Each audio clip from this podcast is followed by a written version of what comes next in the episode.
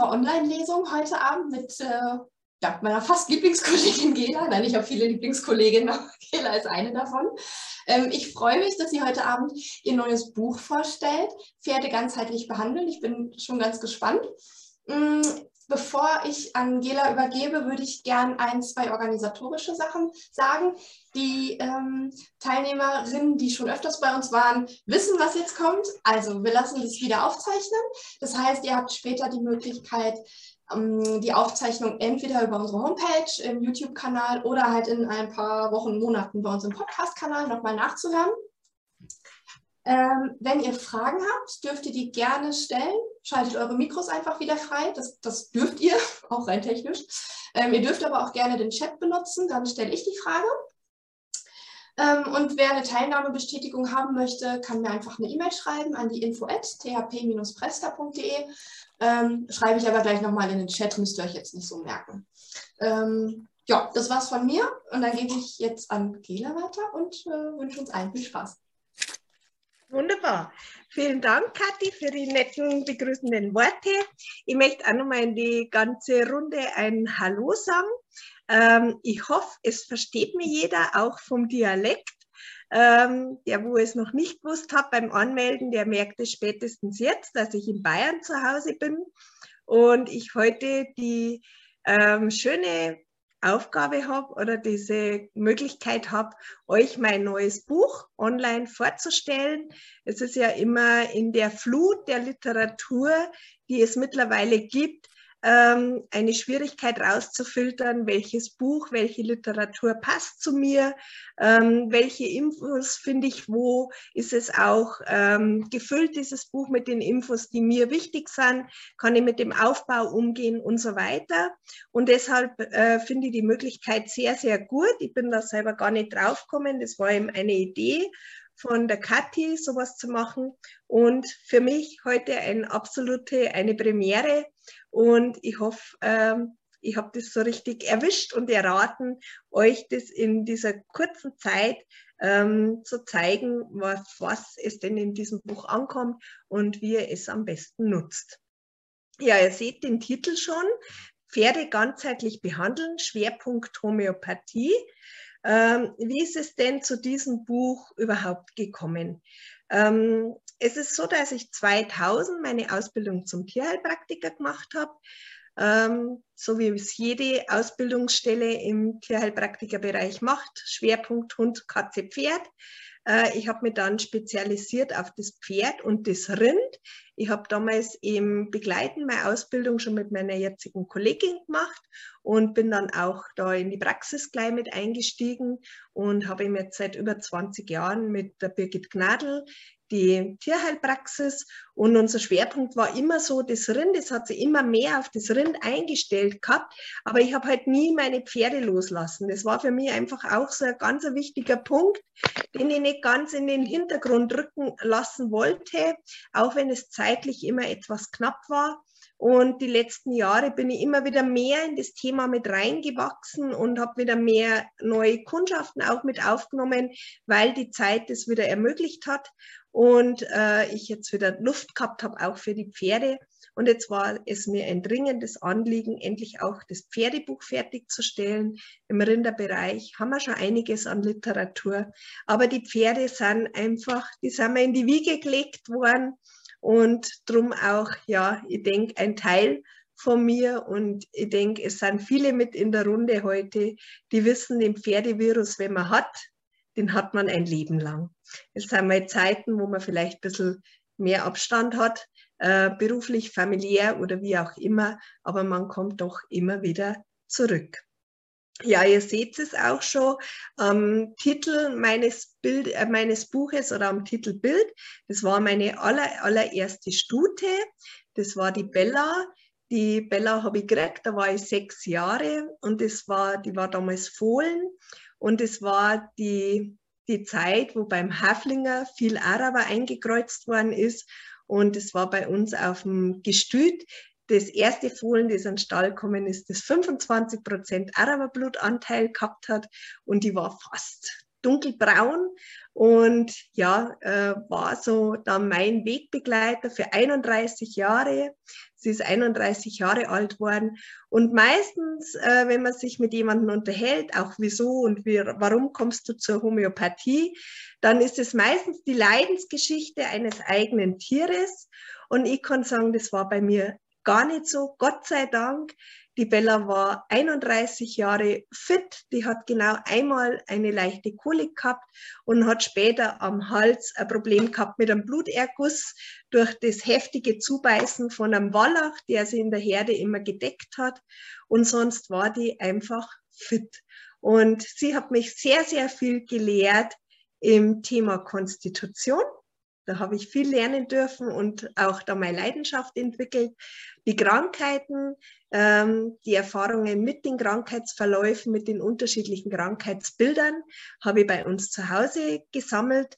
Äh, mein Papa war 40 Jahre Gestützleiter auf einem Haflinger Gestüt und da war natürlich immer viel los. Wir haben immer so 25 bis 30 Zuchtstuten gehabt, ein, zwei Deckhengste, natürlich auch viele Fohlen. Und äh, da sieht man natürlich eine ganze Menge.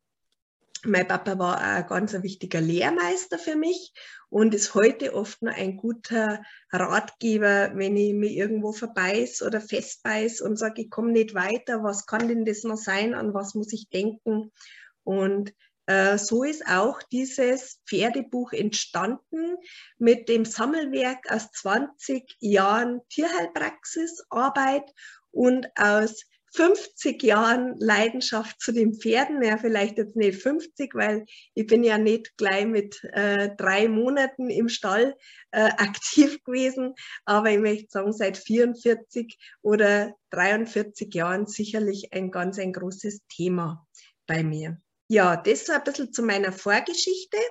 Und ich möchte euch jetzt einfach einen kleinen Einblick geben in meinem Buch. Ich möchte euch mal ein bisschen was über den Inhalt erzählen, möchte euch zeigen, wie das Buch aufgebaut ist und würde dann gerne mal eine Passage rausnehmen, die wir uns einfach ein bisschen genauer anschauen. Und um ein bisschen einen Einblick zu kriegen, vielleicht als kleine Einstimmung, würde ich schon gerne mal ein, einen Teil vorlesen, und zwar das Vorwort, das Vorwort und die Einleitung, damit ihr da auch nochmal euch schon langsam in das Thema für heute Abend einlassen könnt. Also das Buch umfasst ja über 800 Seiten. Wir werden das nicht alles bis ins Detail halt anschauen können, aber sicherlich das ein oder andere mehr rausgreifen. Und jetzt greife ich gleich mal das Vorwort raus und lese euch diese Passage vor. Die Homöopathie ist als eine der bekanntesten Naturheilverfahren weltweit anerkannt. Homöopathie hat sich bei Mensch, Tier und sogar in der Pflanzenzucht als eine hilfreiche therapeutische Möglichkeit zur nachhaltigen und ganzheitlichen Gesunderhaltung entwickelt. Auch Freizeitreiter, Züchter und Sportreiter haben seit vielen Jahren großes Interesse daran, ihre Pferde komplementär oder rein alternativ zu behandeln. Immer noch gibt es aber zu wenige Tierärzte, die dem flächendeckenden Wunsch der Pferdebesitzer nach komplementären alternativen Methoden nachkommen können. Vor allem, wenn es um die Homöopathie geht, herrscht Mangel an guten Therapeuten. Und da möchte ich gleich was einfügen.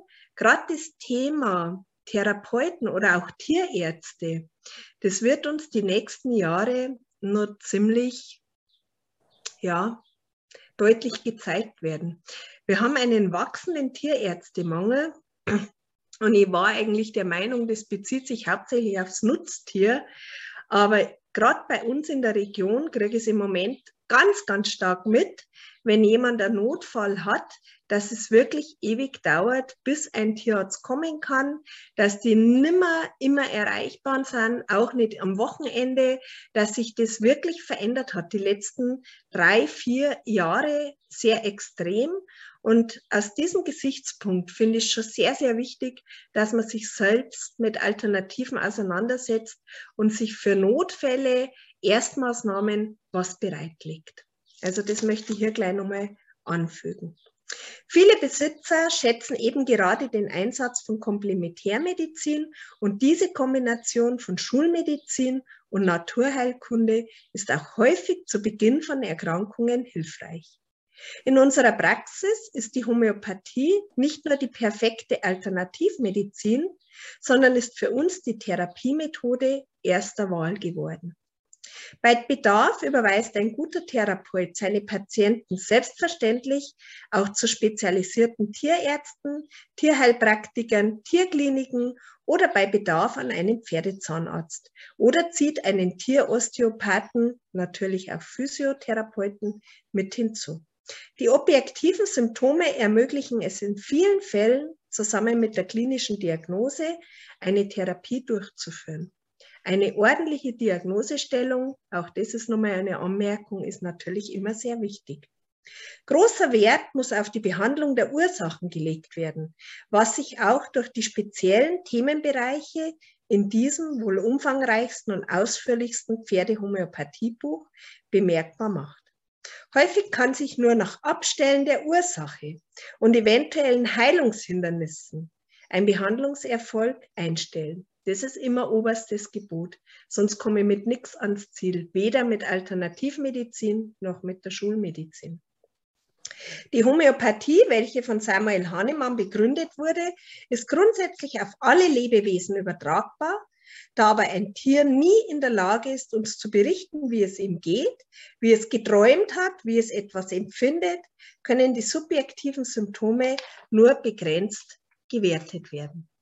Über die Psyche, das Verhalten, über Neigungen und Gewohnheiten des Pferdes kann jedoch der Besitzer meist detailliert Auskunft geben, sodass es möglich ist, einen Einblick vom Inneren des Pferdes zu erhalten.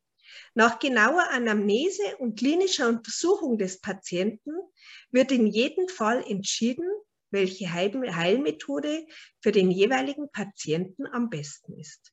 Es ist immer individuell zu arbeiten. Es hat sich uns jedoch gezeigt, dass die klassische Homöopathie für die Mehrzahl der Patienten eine angezeigte Behandlung darstellt, auch komplementärmedizinisch. Beim Pferd gibt es eine große Zahl von chronischen und sehr therapieresistenten Erkrankungen. Das kennen Sie oder kennt ihr alle. Sommerekzem, COPD, nur mal äh, an vorderster Stelle zu nennen. Dieses ist die Domäne der Homöopathie, denn dort ist die Schulmedizin, denn dort ist sie, die Homöopathie, der Schulmedizin haushoch überlegen. Und das sind so diese Grundpfeiler warum man sagt, man muss sich mit diesem Thema intensiver beschäftigen. Das war mein Gedanke die letzten Jahrzehnte und ich wollte es einfach zu Buche bringen, damit auch andere von diesen Erfahrungen und diesem Wissen profitieren können. Auch nochmal kurz die Einleitung. Äh, die sagt sehr, sehr viel über den Inhalt nochmal. Um die klassische Homöopathie bei Pferden anzuwenden, bedarf es einer guten Beobachtungsgabe seitens des Tierbesitzers, weil uns das Tier keine Auskunft über sein Befinden geben kann, es auf unsere objektive und subjektive Beobachtung angewiesen ist. Jedes homöopathische Medikament muss individuell auf das erkrankte Pferd abgestimmt sein. Es kommt hier auf die einzelnen Symptome Modalitäten und den Krankheitsverlauf an. Sehr hoch bewertet wird der Gemütszustand und die Charaktereigenschaften des erkrankten Pferdes, aber auch Körperbau, Fellbeschaffenheit und das allgemeine Erscheinungsbild sind von großer Bedeutung.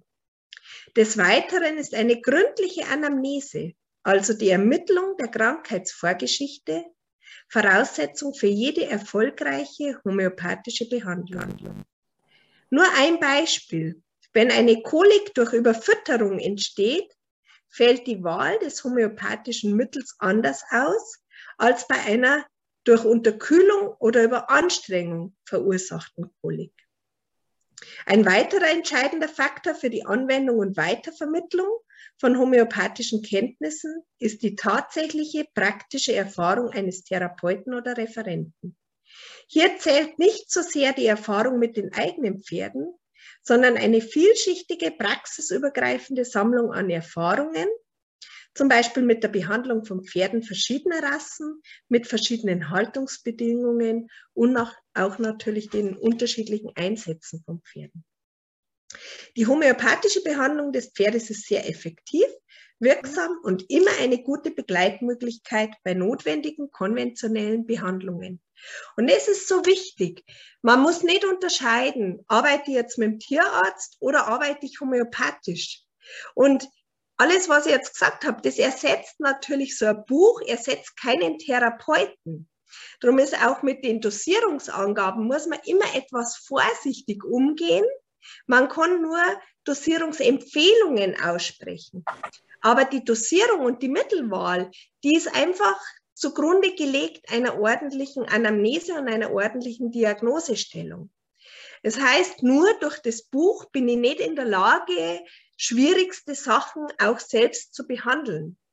Aber wenn ihr selbst noch nicht so fit seid und ihr habt den Tierarzt zur Seite und der Tierarzt stellt eine Diagnose, ihr wisst genau, was mit dem Tier los ist, dann habt ihr super Möglichkeiten anhand des Buches, euch aufgrund der Symptomatik, der Diagnose und dem Wissen, was ihr habt über das Pferd, euch eine begleitende, gute Möglichkeit in der Alternativmedizin, schwerpunktmäßig der Homöopathie rauszusuchen. Und von dem her ist dieses Buch kein Buch, das man von Seite 1 bis 800 durchliest, sondern es ist ein Nachschlagewerk. Ich schlage mir das Kapitel auf, das ich jetzt gerade brauche, oder wo ich sage, mit dem muss ich mich immer wieder auseinandersetzen. Und dann wächst man immer mehr rein. Und das ist auch jetzt das, äh, was ich euch gern zeigen möchte, ein bisschen einen Überblick über das Inhaltsverzeichnis. Ich mache jetzt die Datei mal größer damit wir uns das gleich mal anschauen und scroll da mal durch das Buch so durch. Schauen wir mal, Seite 8 sind wir schon beim Inhaltsverzeichnis, dass ihr da mal so einen kleinen Überblick bekommt. Der Aufbau ist also erstmal ein bisschen so das Allgemeine. was ist überhaupt die Homöopathie? Dann eben schon so ein bisschen einleitende Worte, was ich gerade erzählt habe. Dann die ganze Geschichte, wie wende ich überhaupt homöopathische Mittel im Stall an? Natürlich auch die ganzen rechtlichen Grundbestimmungen, die einzuhalten sind. Es ist ja auch immer die Frage, wie wird ein Pferd eingesetzt zur Zucht, zur Freizeit, zum Sport und so weiter. Da gibt es ja verschiedene äh, rechtliche Grundlagen. Auch die Dopingliste müssen wir zum Beispiel berücksichtigen. Das ist aber äh, generell bei allen Behandlungen, nicht nur in der Schulmedizin, auch in der Phytotherapie, in der Homöopathie, in der Blutegelbehandlung. Das sind immer die Sachen, die man einfach abklären muss, ob das in Ordnung ist, ob ich irgendwelche Wartezeiten habe, ähm, Karenzzeiten, die man einhalten muss und so weiter.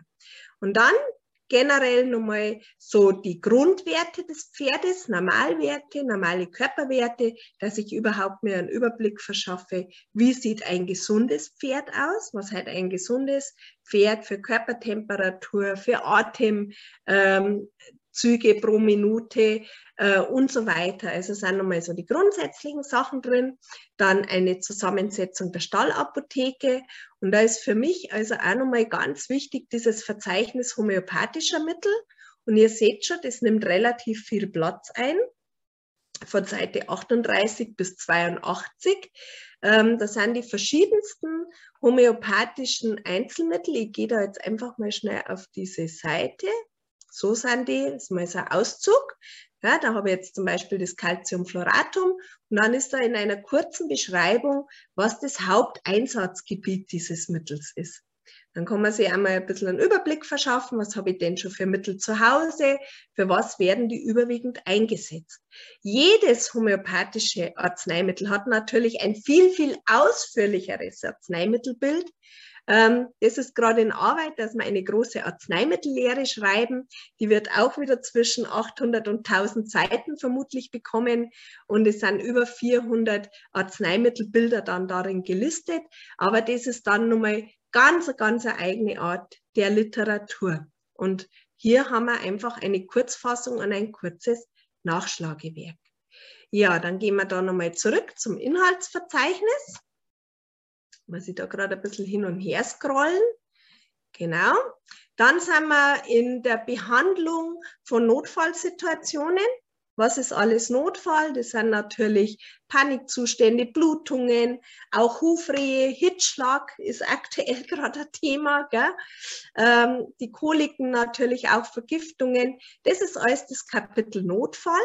Dann haben wir aufgebaut, wie die Arzneimittelbilder aufgebaut sind, nach dem Kopf-zu-Fuß-Schema. So ist das Inhaltsverzeichnis aufgebaut. Dann haben wir als nächstes die Augenerkrankungen. Innerhalb eines Kapitels habe ich auch wieder alphabetisch die einzelnen Themen gegliedert, dass man auch hier vielleicht nochmal schneller an das Ziel kommt. Dann haben wir die Erkrankungen rund ums Ohr. Bei den Augen muss ich vielleicht nochmal ergänzen, das ist ja somit das Kritischste bei den Pferden. Also wenn es um Augenerkrankungen geht, dann muss man immer sofort den Tierarzt mit hinzuziehen und es abklären lassen und dann halt begleiten mit der Homöopathie. Oder eben einen entsprechenden Therapeuten vor Ort haben. Ja, weil es geht sehr schnell, dass die Pferde erblinden. Ja, dann Zähne, mittlerweile ein großes Thema. Natürlich ersetzt die Homöopathie keinen Zahnarzt, aber wir können hier Zahnkrankheiten, Probleme im Maulbereich, Zahnfleisch und so weiter sehr, sehr gut begleiten und natürlich auch Zahnbehandlungen sehr gut begleiten. Atemwege, auch ein sehr umfangreiches Thema beim Pferd, auch gerade dieser ganze chronische Bereich. Da ist die Homöopathie natürlich wunderbar, wenn es in Richtung Ausheilung geht dann auch Herz-Kreislauf-Probleme, das ganze Verdauungssystem, Magen und Darm. Äh, Lieblingsthemen natürlich Kotwasser, Kotwasserkolik, ähm, dann die Leber, Leber, Entgiftungsgeschichten, auch ja sehr wichtig beim Pferd. Dann haben wir die ganzen Nieren- und Harnwege. Dann haben wir den Bewegungsapparat mit drin. Dann auch nochmal gegliedert unter Gelenke und Knochen. Dann haben wir nur den Teil Hufe. Dann auch ein großes Thema die Haut. Dann natürlich der Vollständigkeit halber auch die Virus- und Infektionserkrankungen, wobei wir auch hier in der Begleitung natürlich tätig sind. Äh, wir haben ja hier teilweise anzeigepflichtige oder meldepflichtige Erkrankungen dabei. Das heißt, da brauche ich immer einen Tierarzt mit dazu, aber in Absprache kann man das wunderbar begleiten. Dann haben wir auch hier eine Begleitung, die Impfungen. Habe ich natürlich auch angesprochen, werde ja immer äh, ein größeres Thema und immer mehr, was da auch in Zukunft so kommt, gerade die Herpesimpfungen zum Beispiel.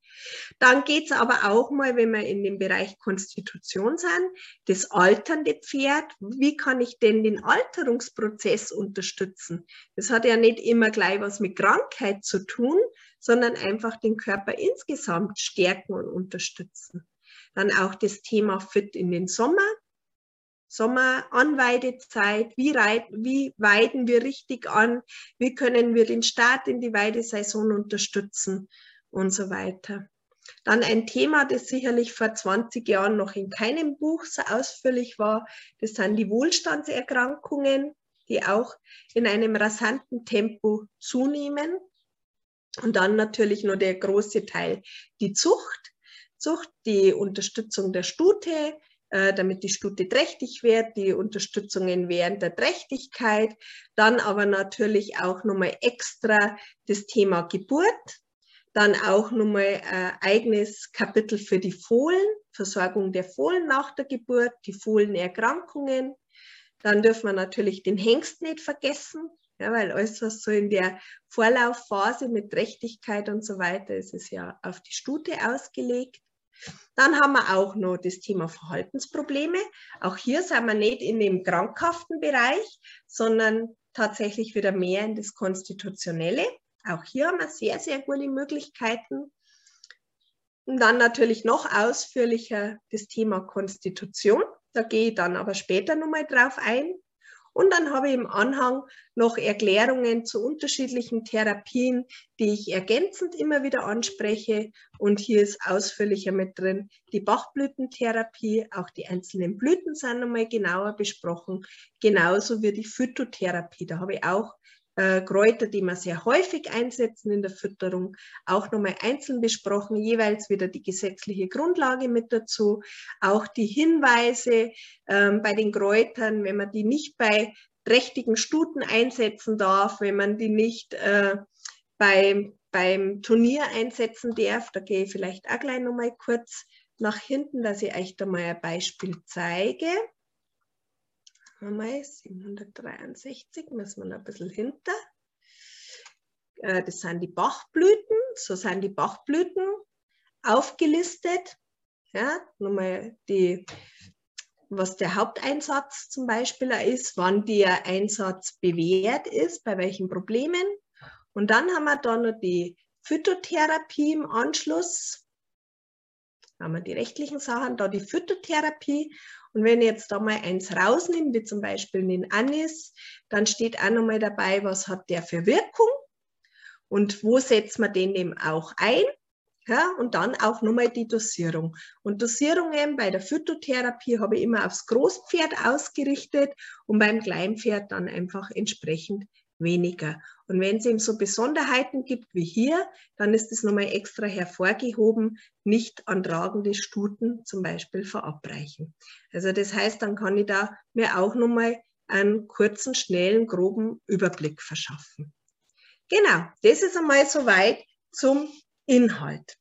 Und jetzt würde ich gern mit euch einmal das Kapitel, ich habe mir heute lange überlegt, was machen wir denn, was vertiefen wir denn, was schauen wir uns genauer an.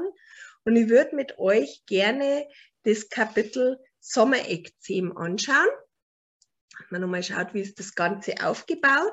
Und das haben wir auf der Seite 432. Haben wir nochmal, wenn ich da das so groß habe, da das ein bisschen, bis ich es finde. Solange du noch äh, suchst, kann ich ja schon mal einmal in die Runde fragen, ob es bis hierhin ähm, noch Fragen gibt, weil im Chat war bisher. Ähm, genau. Aber ihr dürft ja gerne auch so mal eure Mikros freischalten und äh, fragen, wenn ihr schon was auf dem Herzen habt. Ja, genau, jederzeit gerne. Keine Fragen bis hierher? Versteht so ihr mich alle? das wäre das Wichtigste. Genau. Am schreibt gerade, ist alles super. Alles gut, okay, alles klar. gut, so jetzt mal, dass ihr mal beim Krankheitsbild ein bisschen einen Einblick kriegt, wie das Ganze eben aufgebaut ist. Es ist jetzt das Thema im, im Kapitel Haut, das Thema Sommerekzem. Und ihr seht schon, der Aufbau wenn wir den jetzt so durchgehen, dann haben wir immer zuerst so ein bisschen was Allgemeines zu der Krankheit. Dann gehe ich immer ein auf die Ursachen, Ursachen und Auslöser.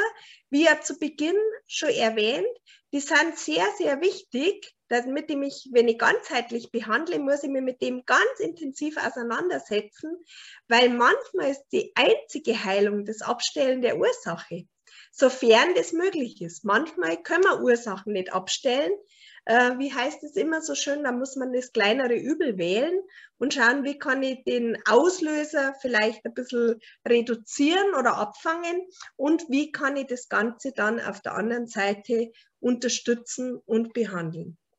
Dann schauen wir uns die Symptome an. Ähm, an, aufgrund welcher Symptomatik muss ich vielleicht eben auch an dieses Krankheitsbild denken. Manchmal muss man das Pferd ja von hinten aufzäumen.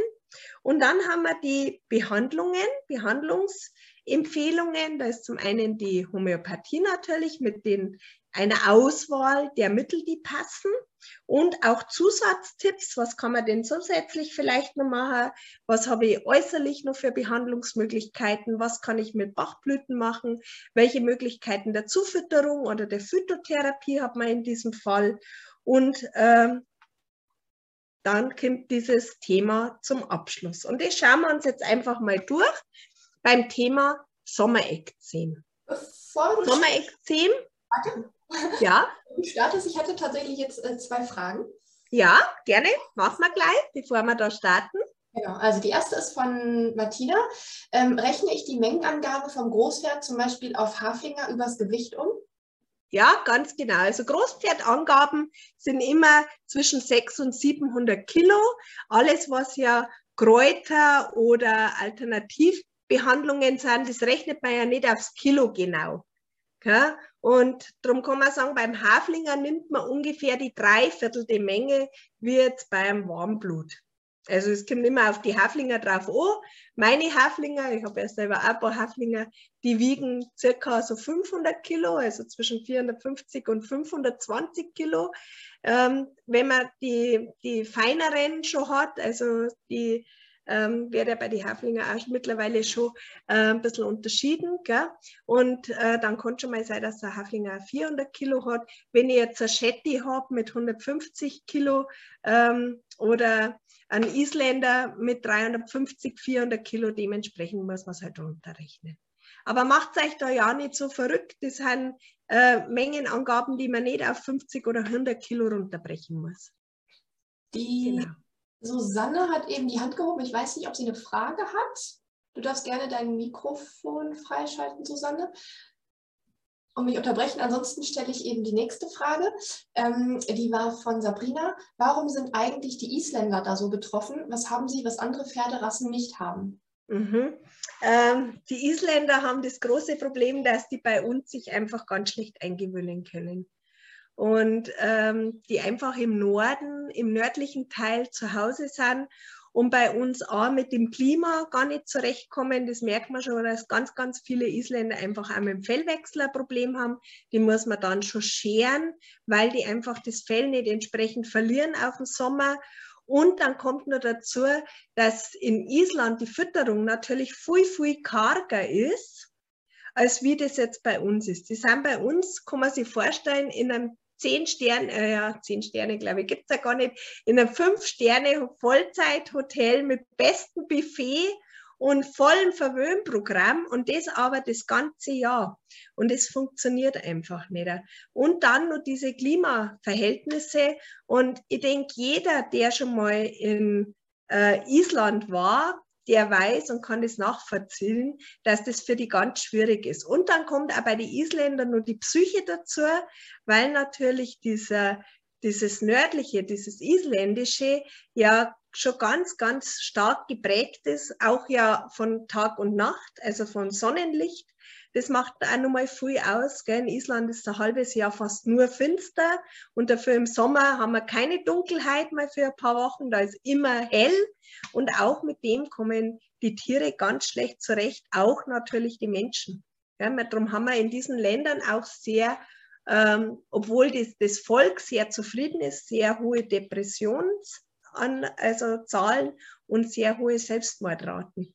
Und da sieht man schon, wie die Psyche einfach auch eine Rolle spielt und das tragen die Pferde dann mit zu uns. Und darum ist gerade beim Isländer das meistens nicht nur eine körperliche Geschichte, sondern auch eine psychische Geschichte. Und darum ist der Isländer da so stark betroffen. Dann noch eine Frage von Cora. Steht im Buch irgendwo, auf welches Gewicht das bezogen ist? Ich bin keine Pferdebesitzerin, also ist mir das nicht immer so präsent, was ein Pferd wiegt.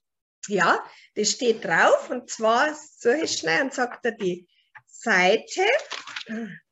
Und zwar auf der Seite 37 geht es nochmal zurück. Es hat natürlich nicht jeder Besitzer, nicht jeder Pferdebesitzer und nicht jeder Pferdestall eine Waage. Ja, das wäre natürlich immer das sicherste, dass ich mein Pferd auf eine Waage stelle und dass ich dann genau weiß, was ein Pferd wiegt.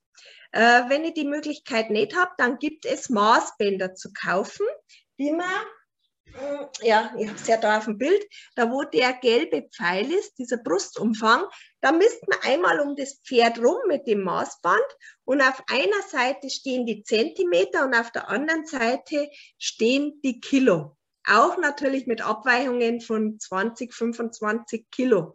Aber da kann man das Gewicht ziemlich genau ermitteln. Warum das so ist, kann ich euch auch nicht äh, erklären, aber das ist der Durchschnittswert. Wenn man da viele, viele Messungen gemacht hat, dann passt es einfach immer wieder. Und wenn ich jetzt beides nicht habe, eine Waage nicht habe und das Maßband nicht habe, dann gibt es noch eine Rechenformel. Ähm, und zwar, um das Gewicht zu ermitteln, nimmt man diesen Brustumfang, dieser gelbe Pfeil, in Zentimeter und dieser Brustumfang mal Brustumfang und dann mal die Körperlänge, dann nehme ich da vorne diese Brust und dann nach hinten zum, über den Hüfthöcker dieses Maß und das teile ich dann durch 11.877. Und dann habe ich das circa Gewicht von einem Pferd. Wie gesagt, das geht nicht aufs Kilo wie jetzt auf der Waage, aber manchmal muss man sich mit solchen Sachen einfach behelfen. Und das hat jetzt nichts mit der Naturheilkunde zu tun. Das Gewicht eines Pferdes sollten Sie immer ungefähr wissen weil auch schulmedizinische Medikamente ganz oft nach dem Gewicht dosiert werden und zum Beispiel Parasitenmittel und da ist wirklich das Gewicht entscheidend und wichtig. Und da möchte ich mich nicht um 50 Kilo verschätzen oder sogar um 100 Kilo. Und ich bin froh, dass ich nicht schätzen muss, weil ich bin ein schlechter Schätzer. Also ich würde mich immer verschätzen, aber ich verschätze mich auch bei mir selber morgens im Bad. Also ich bin immer anderer Meinung wie die Waage. Also ich kann ganz schlecht schätzen und auch bei meinen Pferden. Ähm, und wenn man das einfach nicht gut kann, dann sollte man sich solche Mittel zur Hilfe nehmen. Und meine Erfahrung oder auch der Austausch ähm, mit den Tierärzten, auch Tierärzte tun sie manchmal furchtbar schwer zu schätzen. Die haben das auch nicht gelernt. Gut schätzen kann der Viehhändler und gut schätzen kann der Metzger die wissen das oft auf 10 Kilo. Aber ähm, die wollen wir ja jetzt da nicht fragen. Also brauchen wir andere Mittel zur Wahl. Dazu, genau. Äh, ich hoffe, die Frage ist da beantwortet. Ja, aber ein paar Fragen hätte ich noch. Ja. Also, ähm, Elke möchte gerne wissen, wo man diese speziellen Maßbänder herbekommt. Mhm, die kriegt man im Agrarbedarf. Ähm, ich habe ja ähm, ganz viel Bezug zu der Firma Naturstall. Äh, Kathi, vielleicht magst du das auch in den Chat schreiben. Naturstall-shop.de. Die hat äh, sehr, sehr viel, was in die alternative Richtung geht. Ähm, und ist auch sehr kompetent in ihren Aussagen, hat einen sehr guten Online-Shop, der jetzt gerade im Pferdebereich auch nochmal ein bisschen ausgebaut wird. Und die hat zum Beispiel sowas auch. Also ihr findet das in jedem Agrarbedarf normalerweise. Ähm, dann, äh, Gerlinde möchte dazu noch wissen, ist das ein Maßband, äh, ist das ein eigenes Maßband für Pferde oder kann sie da auch das von den Rindern nehmen? Nein, da brauchen wir extra das für die Pferde, weil die andere Verteilung haben wir, die Rinder. Das hängt mit der Umrechnung dann zusammen. Ähm, und dann möchte ähm, Sabrina noch wissen, ob es im Buch auch ein Thema zur Mykotherapie gibt. Zu, zu was? Zur Mykotherapie? Mykotherapie Nein, also Pilze, oder? Habe ich die richtig verstanden? Ja, genau. Nein, ist leider nicht mit drin, ähm, weil ich einfach ein Problem gehabt habe mit den Seiten. Äh, ich habe sowieso schon ganz stark eingestrichen. Mir war es nicht klar, bis das Layout nicht gestanden ist. Ich habe äh, aufgrund dessen leider auch viele Bilder nochmal rausnehmen müssen. Also ich habe immer wieder Bilder mit drin, aber eben nicht äh, die große Masse. Und natürlich hätte ich total gern auch die Myko Therapie noch mit drin gehabt. Ich hätte ganz gern auch noch ausführlicher die Blutegeltherapie angesprochen. Ich verweise manchmal drauf, aber ich habe es eben nicht mit drin und hätte noch gern mehr auch mit so Notpunkten, äh, Notfallpunkten in der äh, Akupressur noch gearbeitet. Aber wer weiß, es kommt vielleicht einmal ein zweites Band oder ähm, ja, zweite Auflage wird es bestimmt hoffentlich mal geben, aber ich kann ja nicht immer nur dicker werden und von Auflage zu Auflage wird ja normal das Wissen noch mal mehr. Aber vielleicht machen wir mal unterschiedliche Bände. Das kann auch mal gut möglich sein. Weil das ist jetzt schon so ein Teil, also das ist nicht nur zum Lesen, sondern da kann man zur Not auch mal, ja, zuschlagen. Jemanden mit erschlagen, genau.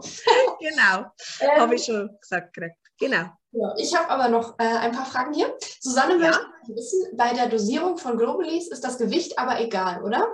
Ja, genau. Also bei den Globuli, und das ist der schöne Vorteil in der Homöopathie, also ich genieße das als absoluten Vorteil. Es geht ja in der Homöopathie nur um die Information und grundsätzlich würde immer bei einer Gabe ein Globuli reichen um dass die Information ankommt. Aber vielleicht ist auf einem Globuli nicht der ganze Wirkstoff drauf, weil das Globuli an sich ist ja nur Trägerstoff. Der, der Wirkstoff ist nur außen aufgebracht. Darum ist es also wichtig, dass die Hände trocken und sauber sind äh, bei der Verabreichung. Und ein Globuli fällt einem vielleicht runter. Wir sollen ja die Globuli am besten in die Unterlippe reinlegen beim Pferd. Und darum spricht man bei einer Gabe immer von drei bis fünf Globuli. Dann hat man ein bisschen eine Sicherheit. Und da ist es ganz egal, ob ihr ein Mini-Shetty behandelt, ein Haflinger, ein schweres Warmblut oder ein Shire-Horse oder ein Norika oder ein Kaltblut. Das tut überhaupt nichts zur Sache. Und darum kriegt der Goldhamster drei bis fünf und kriegt der Elefant drei bis fünf. Dann noch von Brigitte eine Frage. Seit Februar gibt es ja jetzt dieses neue Gesetz zur Homöopathie. Muss ich jetzt jedes Einzelmittel mit dem Tierarzt absprechen? Ja, das ist ja die Frage. Wenn das Mittel keine Zulassung hat fürs Tier, dann musst du das mit dem Tierarzt abklären. Es gibt einige homöopathische Mittel mit Zulassung fürs Tier. Äh, zum Beispiel über die Apotheke Remedia in Österreich. Die haben 36 homöopathische Einzelmittel mit Zulassung fürs Tier, die auch jetzt dann offiziell in Deutschland in die Zulassung kommen. Ähm, aber auch hier gilt die Kaskadenregel. Wir dürfen das aus Österreich reinholen und anwenden. Ähm, es gibt Komplexmittel, die eine Zulassung haben für Tiere. Da haben wir auch ein bisschen ein Angebot, das wir nutzen können. Ist jetzt nicht mein, mein Lieblingssteckenpferd. Ähm, und natürlich, ähm, wie gesagt, der ganze rechtliche Bereich, das würde jetzt heute den, den Rahmen sprengen. Aber es ist tatsächlich so, dass ihr schauen müsst, ob die eine Zulassung haben, ansonsten mit dem Tierarzt abklären. Besprecht das auch sonst nochmal mit dem Therapeuten, den ihr vor Ort habt. Und was mir ganz, ganz wichtig ist, wir haben rechtlich eine Dokumentationspflicht für alles, was wir verabreichen. Und darum habe ich auch nur dieses Pferdegesundheitsbuch gemacht. Das stelle ich euch zum Schluss noch kurz vor, äh, wie das aussieht. Das wäre mir ganz wichtig, wenn jemand bei seinem Tier mit Alternativen arbeitet, da einfach Dokumentation zu führen, was habe ich wann verabreicht, in welcher Menge habe ich es verabreicht. Ich habe das dann auch noch ein bisschen ausgebaut mit anderen Informationen, weil das auch als Therapeut so wichtig ist. Wenn ich zu einem Pferd komme, als Therapeut, dann möchte ich ja alles wissen von Geburt an. Was war alles los bei dem Pferd? Was hat das Pferd schon bekommen? Wann hat es wie reagiert? Wie reagiert es auf Impfungen, auf Parasitenbehandlungen? Wann war das letzte Mal der Zahnarzt da? Wann war die letzte Phyto, äh, Physiotherapie? Was haben wir mit der Phytotherapie schon eingesetzt und so weiter? Was hat mein äh, Pferd die letzten Jahre so an Gewicht für Schwankungen gehabt? Ja, was habe ich für Unterschiede vom Gewicht Sommer, Winter zum Beispiel, Trainingsphase, Ruhephase und so weiter. Und diese Dokumentation finde ich ganz, ganz wichtig. Ähm, und wenn ihr das ordentlich macht, dann hat meine Erfahrung gezeigt, dann sind auch die Tierärzte sehr offen, einen da hier zu begleiten. Und ähm, auch hier in gewisser Weise, ich nenne das jetzt mal zusammenzuarbeiten. Die haben jetzt selber oft nicht sehr viel über für die Naturheilkunde.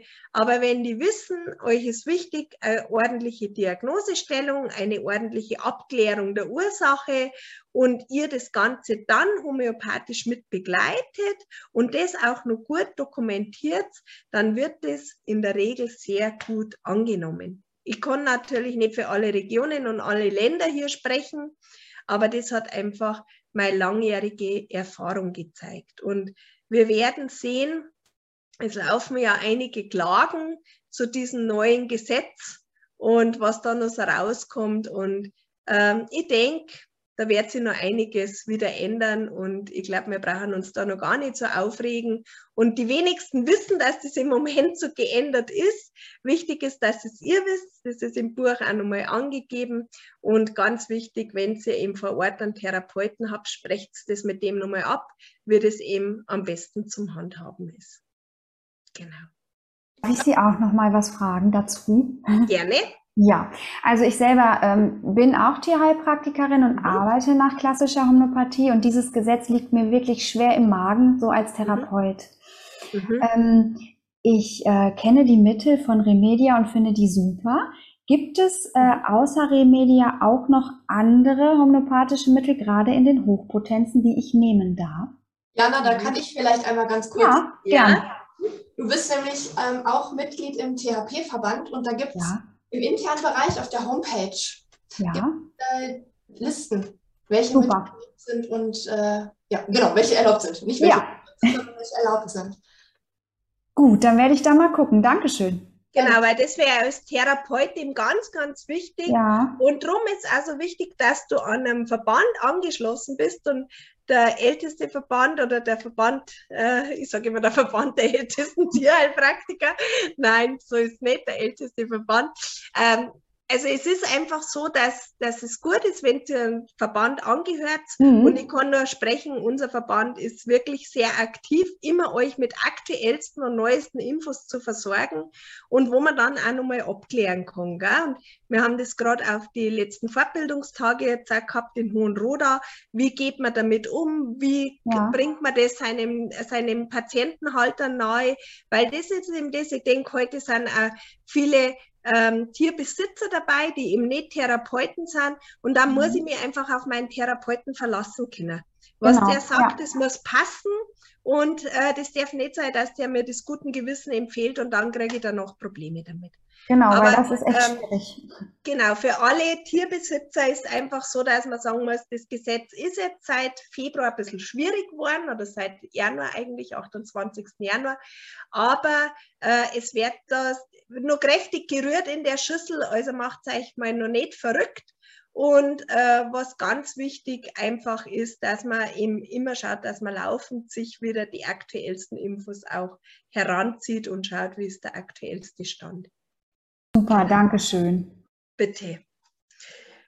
Und die Homöopathie, das ist jetzt meine persönliche Einschätzung und meine absolute Überzeugung. Ich denke, wir kommen jetzt nochmal so in ein, in ein bisschen ein Loch, wo sie es uns ein wenig schwierig machen, aber es ist nicht mehr zu bremsen und ich denke, äh, gerade die Alternativmedizin und allen voran die Homöopathie, das wird die Medizin der Zukunft. Weil wir merken gerade, wie alles ja so sich verstrickt und äh, wir merken immer öfters, wie die Schulmedizin an die Grenzen kommt und äh, auch in der Schulmedizin, und da spreche ich jetzt auch für Tierärzte, das immer schwieriger wird, weil gute Sachen werden vom Markt genommen, neue Sachen, neue Produkte kommen, die müssen dann irgendwann im Mann gebracht werden, obwohl man vielleicht das ursprüngliche alte gerne wieder hergenommen hätte, weil das sich einfach bewährt hat. Also es wird auch hier nicht einfacher. Dann haben wir die Antibiotikaresistenz, wir haben die Resistenzen der Parasitenmittel. Also wir werden Alternativen brauchen. Und der, der Weg in der Zukunft, in der Behandlung, ähm, da bin ich felsenfest davon überzeugt, der geht nur noch zusammen. Wir brauchen beides. Wir brauchen die Alternativmedizin und wir brauchen die Schulmedizin. Und ähm, da werden wir nicht drum herum kommen. Also mir ja sowieso nicht, aber auch die andere Seite. Also jeder braucht jeden. Und darum bin ich sehr, sehr zuversichtlich. Genau. Ich glaube, das waren jetzt auch bisher alle Fragen. Ich glaube, wir können weitermachen. Okay, gut. Dann gehe ich nochmal auf die Seite 432, wo ich gesagt habe, ich zeige euch da mal so ein bisschen einen Auszug nochmal. Schauen wir mal. 432. Da waren wir beim Sommerekzem. Genau, eigentlich sind wir über den Isländer jetzt da weggekommen, gell? Genau, der reist mit uns einmal um die Erde. So, also das Sommerekzem ist tatsächlich ein Krankheitsbild, das man in vielen äh, Gebieten kennen, in vielen Stallungen kennen, bei vielen Rassen kennen. Keine Rasse ist sicher davor, aber natürlich der Isländer, der Tinker, ähm, die sind da oft prädestiniert dafür. Genau, es ist eine Kombination aus verschiedenen Faktoren. Auch die Genetik kann eine Rolle spielen, auch Umwelteinflüsse können eine, Rolle spielen, allergische Reaktionen können eine Rolle spielen. Und dann muss man immer noch schauen, es ist wirklich das klassische Sommerekzem, das nur im Sommer auftritt. Oder ist es das Sommerekzem, also es sieht aus wie Sommerekzem, aber ist im Winter oft viel schlimmer. Ja, oder dann gibt es auch noch ein Sommerekzem, das viel schlimmer als bei Nässe. Bei Nässe und auch zum Beispiel eben bei Regen. Dann haben wir wieder mehr das Regenekzem. Also da müssen wir dann schon einmal ganz klar unterscheiden. Sommerekzem wird wirklich oft äh, sehr, sehr vieles, das doch jedes für sich wichtig ist, unter eine Haube gestellt. Aber das sieht man schon an den unterschiedlichsten äh, Faktoren, die da eine Rolle spielen, bilden können. Das klassische Sommerekzem, das beginnt meistens mit kleinen Knoten unter der Haut, sehr oft natürlich im Rückenbereich, also Rückenlinie, so zwischen Ohren und Schweif. Also alles in dem oberen Bereich. Das heißt, von den Ohren geht es an, über den Mähnenkamm, über den Rücken bis zum Schweifansatz oder dann auch genau parallel unten an der Bauchnaht. Es zeigt sich durch den Juckreiz, starker Juckreiz. Die Pferde sind entsprechend unruhig. Die fangen an zu scheuern suchen immer Gegenstände, wo die dagegen, äh, sich dagegen drücken können. Durch dieses Scheuern wird die Haut zerstört. Die Hautdruck erzeugt Gegendruck. Gell? Im ersten Moment wird die Haut dicker, die bildet wie so eine Art Hornhaut. Ähm, durch das weitere Reizen, durch die, das, dass die nicht aufhören zu scheuern, wird die Haut aber dann zerstört. Es kommt zu kahlen Hautstellen manchmal direkt offene Wunden oder ähm, das offene kann nässend sein, das kann klebrig sein, das kann blutend sein. Und sobald eine Hautstelle offen ist, ist es natürlich eine Eintrittspforte für Bakterien, für Pilze und dann ist das in der Sekundärinfektion meistens nur mit dabei. Genau. Das Sommerekzem äh, gibt schon viele, viele Jahre. Und wenn ein Pferd schon viele Jahre Sommerekzem hat, dann ist es auch so, dass sich die Haut grundsätzlich verändert. Also die wird einfach härter. Wenn das auch im Winter sich zum Beispiel erholt, aber man fasst dann den Mähnenkamm an, dann ist der immer sehr hart. Die, die, die Haut kann sich gar nicht mehr richtig regenerieren. Also es ist in dem ganzen Bereich, merkt man einfach diese Schädigung. Im Winter erholt es sich oft ein bisschen, aber eine Ausheilung findet da meistens nicht statt. Genau. Und das ist eben auch nochmal so, wo ich vorher gerade gesprochen habe. Also auf Island gibt es keinen Isländer, der ein Ekzem hat. Was auch ganz interessant ist, auf Island, auf Island, Isländer, die um den Vulkan Hekla rum ihre Weiden haben und grasen, die haben auch keine Arthrose nicht.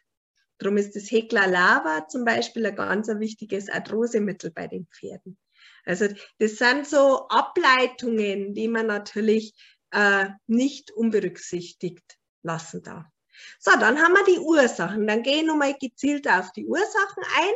Also die Anfälligkeit für die Ekzeme wird durch verschiedene Sachen unterstützt und negativ beeinflusst.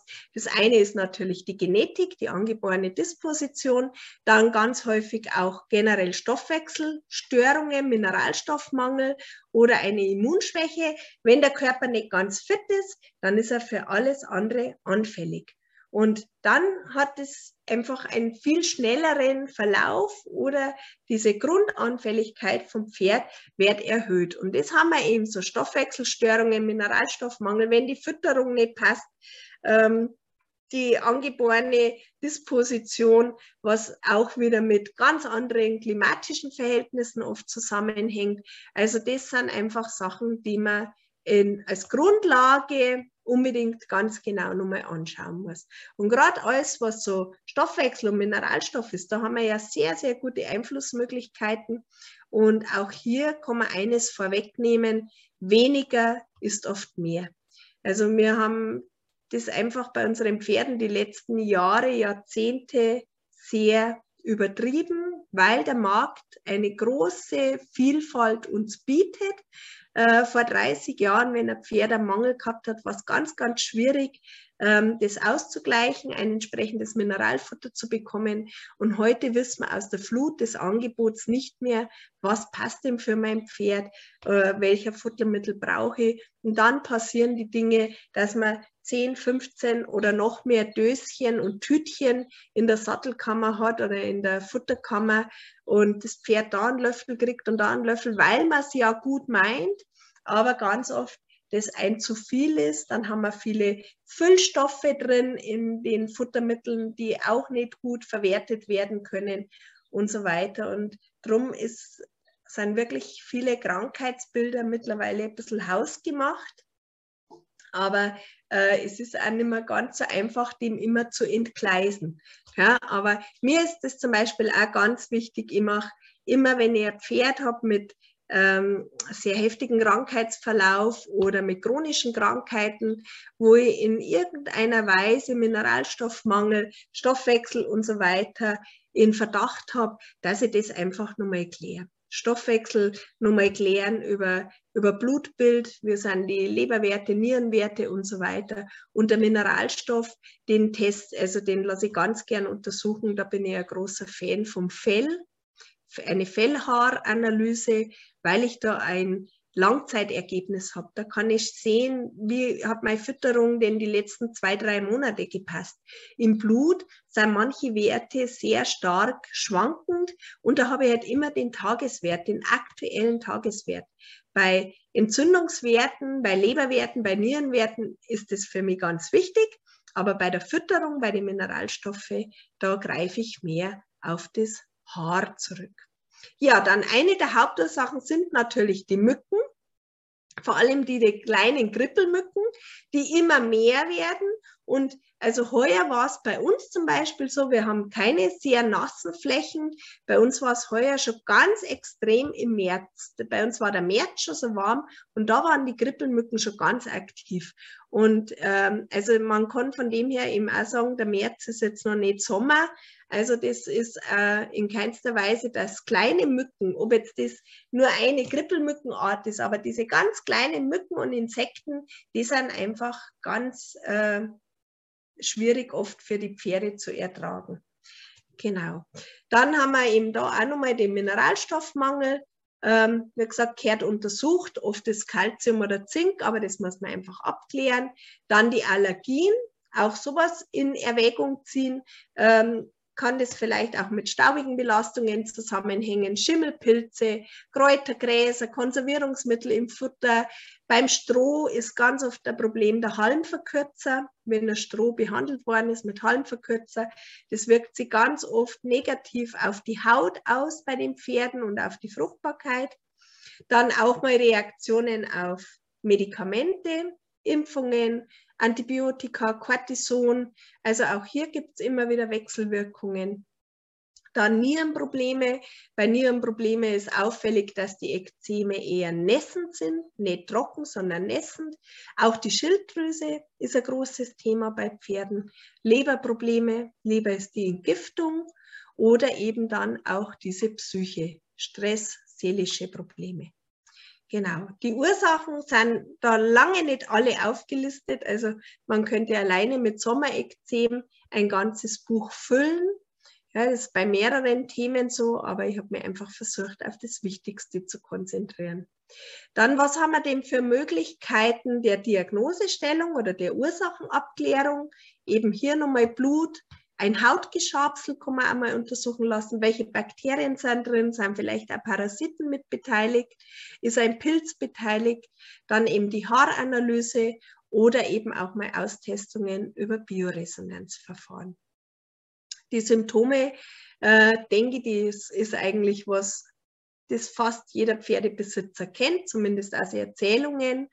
Äh, der starke Juckreiz, dann die bevorzugten Stellen, wie gesagt, Mähnenkamm und Schweifansatz, das ist so das Klassische. Dann die kahlen Hautstellen, die Ekzeme mal trocken, mal nässend.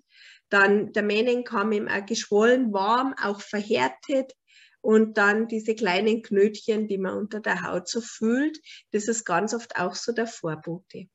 Von der Therapie her gibt gerade die Alternativmedizin sehr, sehr viel Angebot.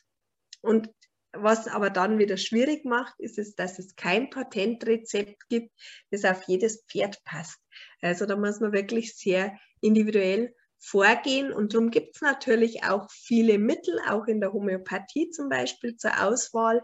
Es ist leider nicht so einfach, dass man sagt, ach, Heck 10, da gibt es drei Mittel zur Auswahl, wunderbar sondern äh, auch wenn es jetzt relativ viele Mittel sind, die bei mir gelistet sind, ist es nur ein kleinster Auszug aus diesem ganzen äh, Mittelwald, den wir hier zur Verfügung haben. Auch hier nochmal der Hinweis, das Wichtigste ist das Abstellen oder die Beseitigung der Ursache.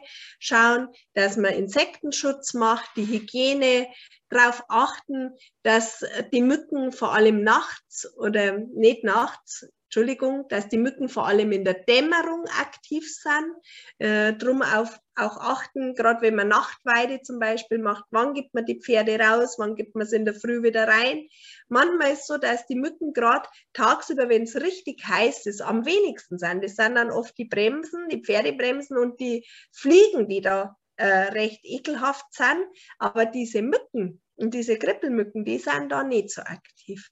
Dann sollten weil wenn die Pferde auf die Weide gehen, die Ekzem haben, schauen, dass die Weide keine Nassstellen nicht enthält, ja, dass das trockene Weiden sind, dass kein langsames, fließendes, äh, also kleiner Bach oder ein stehendes Gewässer in der Nähe sind, weil auch hier die Mücken natürlich ihre Eier bevorzugt ablegen. Dann auch schauen, dass die Weidepflege passt, wenn viele Kot ähm, Haufen auf der Weide sind, da siedeln sich natürlich auch die Mücken und die Fliegen gerne an. Und unter Umständen muss man dann die Ekzema-Pferde auch eindecken. Aber auch hier äh, aufpassen, es gibt auch Ekzeme, die sich durchs Eindecken verschlimmern. Also immer wachsam sein. Es gibt nirgends ein Patentrezept. Und das ist immer so ähm, die große Herausforderung, sein Pferd individuell zu sehen und nicht irgendwelchen Empfehlungen nachzulaufen, sondern schauen, passt jetzt das genau auch auf mein Pferd oder ist bei meinem Pferd einfach ganz anders. Wir haben unterschiedliche Haltungssysteme, wir haben äh, verschiedenste Möglichkeiten der Einstreu, ähm, wir haben so viele Unterschiede in der Fütterung und das alles spielt einfach mit eine Rolle. Hab, Was habe ich? Ja? Genau, ich habe noch zwei Fragen. Ja. Äh, möchte gerne wissen, kannst du uns bitte eine Adresse für Haaranalyse geben zum Einschicken oder hast du sie schon im Buch? Aha, äh, ich habe es im Buch nicht, weil es gibt äh, mittlerweile, also ich weiß kein Labor, das vom Tierbesitzer das Probematerial annimmt, sondern ähm, die meisten erfordern einen Therapeuten in der Zwischenkuppelung. Und ich arbeite zum Beispiel viel zusammen mit dem Wetscreen-Labor, habe da sehr gute Erfahrungen gemacht. Aber äh, auch die erfordern, dass ihr einen Therapeuten angibt, wenn ihr was einschickt an Probematerial und ähm, da kann man jederzeit auch gerne auf mich verweisen oder mich als Therapeut angeben. Dann kriege ich auch den Befund zugeschickt und wir können den dann besprechen, wenn ihr das Ergebnis vorliegen habt. Dann kriegt ihr das Ergebnis und kriege ich das Ergebnis. Wenn ihr vor Ort einen Therapeuten habt, sprecht das mit dem ab. Sagt ihm, empfehlen würde ich euch das Wetscreen-Labor. Kathi, vielleicht magst du das auch in, das, in den Chat reinschreiben, dass das jeder nochmal hat, vielleicht auch mit der Homepage-Adresse, dass man Kontakt aufnehmen kann. Aber wie gesagt, die werden euch abweisen, wenn ihr keinen Therapeuten angeben könnt. Ähm, Habe ich verlinkt, genau. Und dann noch von Susanne. Empfiehlst du noch Bioresonanz? Da hat es doch jetzt ein Urteil gegeben, die Hersteller der Bioresonanzgeräte wurden verurteilt. Mhm. Also es ist ja alles, was gerade alternativmedizinisch steht, ja gerade sehr an dem Pranger. Äh, wie gesagt, ich sehe das ein bisschen als Hilfeschrei, weil die sind jetzt sehr betroffen und haben das Gefühl, die Alternativmedizin kriegt gerade ein bisschen die Oberhand und darum versucht man das alles so ein bisschen ähm, abzuwägen. Äh, ich selber arbeite jetzt nicht mit Bioresonanz, habe ich noch nie, ähm, habe aber zwei Kolleginnen, die sehr viel mit Bioresonanz arbeiten und ähm, mir fehlt jetzt die Erfahrung, sage ich jetzt mal, aber ich ziehe das ganz gern mal mit hinzu, wenn es um die Ursachenforschung geht.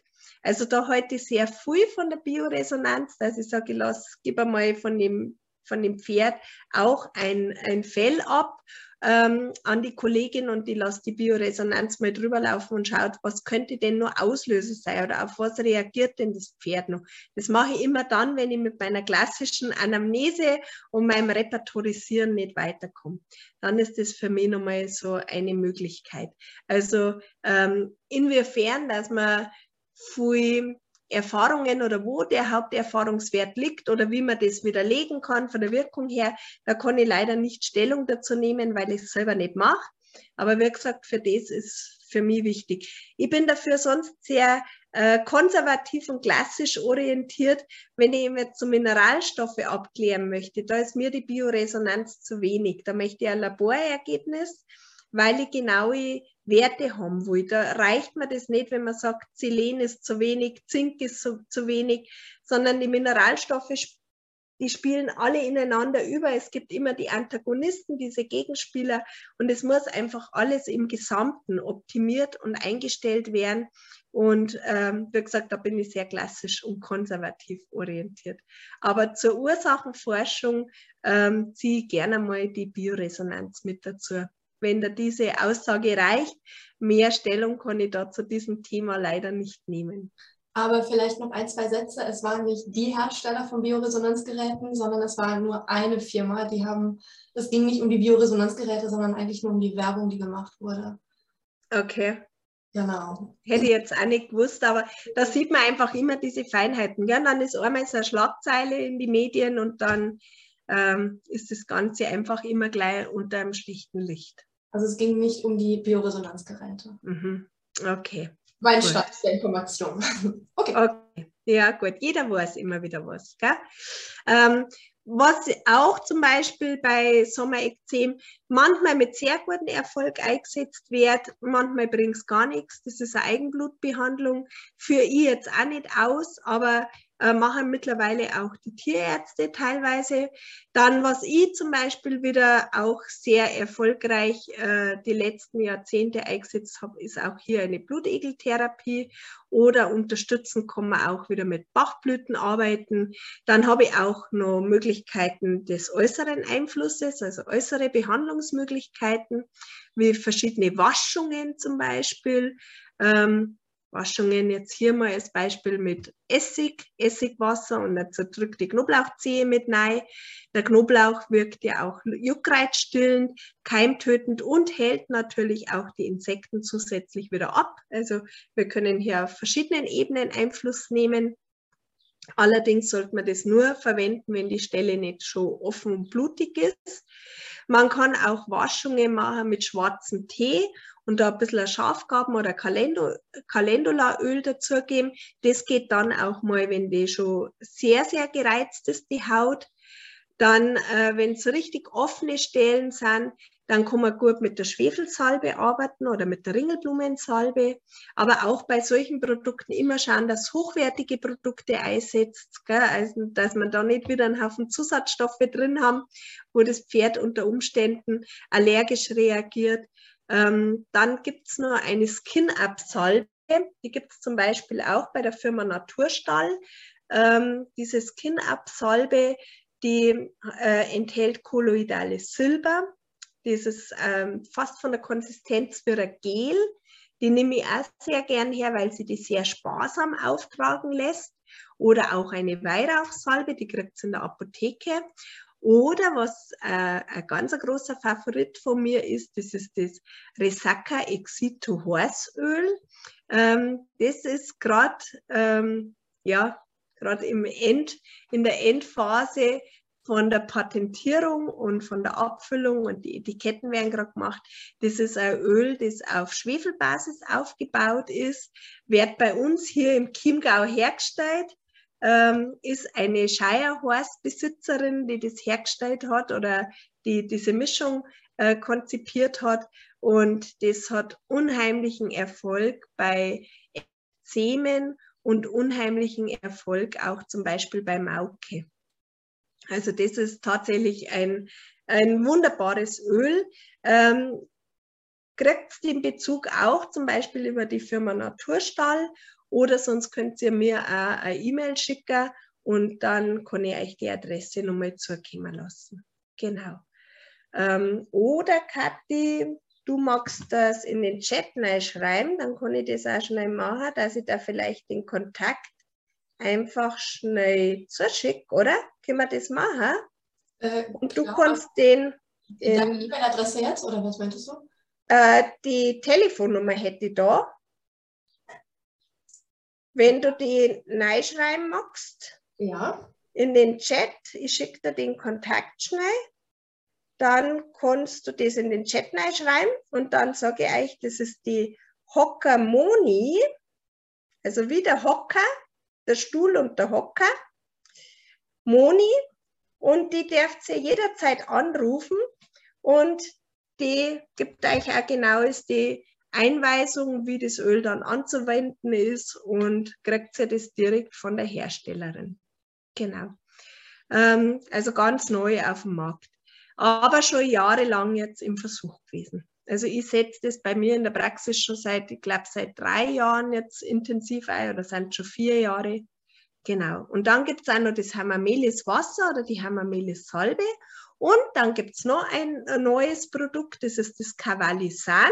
Das ist jetzt, wenn wer, wer sagt, er will das Ölige nicht so gern, ja, er sagt, naja, das, das mit dem Ölschmieren, das ist mir unsympathisch. Das gibt es ja auch bei manchen, dass die sagen, Mauke ja, aber oben im Mähnen oder im Hals oder im Gruppebereich wo ich das nicht mit dem Öl. Dann gibt es ein Produkt, das ist auf Essig- und Wasserbasis aufgebaut. Das ist das Cavallisan, das ist zum Aufsprühen. Da sollte allerdings die Wunde nicht blutig gescheuert sein. Und das gibt es auch zum Beispiel über die Firma Naturstall. Das ist auf meine Rezeptur zum Beispiel entstanden. Also auch so die Erfahrung, wo man immer wieder verschiedene Sachen zusammenmischt. Und äh, wir haben da im Rinderbereich auch schon lange Jahre experimentiert und parallel immer zum Pferd. Also das ist eine Rezeptur, die bei uns in der Praxis entstanden ist. Ja, homöopathisch sind jetzt auch noch einige Mittel gelistet. Und ähm, da seht ihr schon nochmal immer der Hinweis, der ist immer am Anfang von der Auflistung der homöopathischen Mittel. Es können, wie ich anfangs gesagt habe, nur Dosierungsempfehlungen gegeben werden. Wiederholungsgaben sind vom Akutfall abhängig. Je akuter, desto öfters darf man die Gaben wiederholen, desto schneller muss aber auch eine Wirkung erkennbar sein. Wenn ich chronische Sachen habe, dann sind die Abstände zwischen den Gaben größer und es dauert natürlich auch etwas länger, bis man Erfolg Erfolg sieht. Das sieht man dann nicht nach ein, zwei Gaben. Genau. Ja, dann habe ich da die Mittelauflistung, die schaut dann so aus. Auch hier ist das wieder alphabetisch gelistet. Ich arbeite grundsätzlich sehr viel mit C30 und C200. Ihr werdet manchmal niedrigere Potenzen finden, in Ausnahmefällen auch mal höhere, aber in der Regel mit C30, C200 habe die besten Erfahrungen gemacht. Die Pferde reagieren da sehr gut drauf und das kann man auch an Laien ganz gut mit an die Hand geben. Ähm, wie gesagt, ähm, immer halt schauen, nicht äh, zu großzügig sein mit den Dosierungen. Lieber ein bisschen vorsichtiger und immer mal wieder abwarten. Jede Gabe bringt ja auch eine Reaktion. Genau, und hier ist dann immer eine kurze Beschreibung dabei.